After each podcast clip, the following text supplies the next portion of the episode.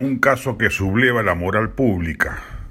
Cito, el pequeño Jesús, que, quien perdió a su madre hace 26 días por COVID-19, se encuentra bajo el cuidado de un albergue. Un coágulo en el cerebro lo tiene al borde de la muerte, por lo que piden ayuda para conseguir un dispositivo de 5.000 soles lo más pronto posible. El hogar Mantaro de la Congregación Hijas de María Auxiliadora hace un llamado a la comunidad para conseguir de manera inmediata un kit cerebral que permitirá salvarle la vida a uno de los niños que tienen a su cuidado.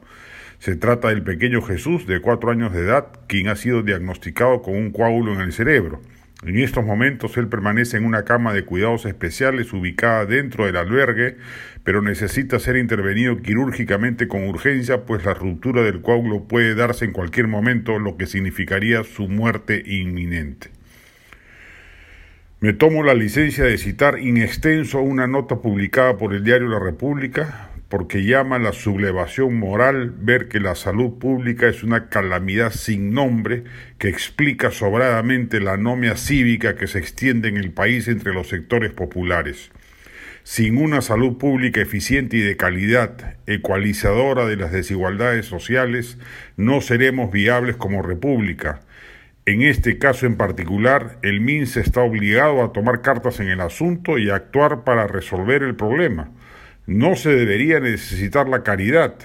Es una obligación del Estado brindar una salud pública como derecho consagrado. Ojalá el ministro Ceballos actúe de inmediato. Está pocos días en el poder la administración de Castillo, pero si algo se espera, más allá de sus devaneos ideológicos y su incapacidad de liderazgo, es que al menos en salud y educación marque la diferencia respecto de gestiones precedentes que hicieron poco o nada al respecto se debe construir un sistema único de salud pública. El salud debería ser disuelto y pasar al MINSA.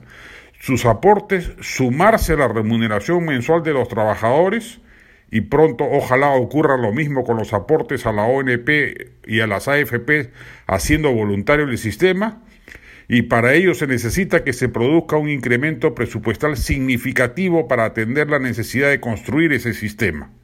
En el proyecto de presupuesto para el 2022 hay un incremento del 6% para el sector salud respecto del pliego del año en curso. Es muy poco y debiera revisarse.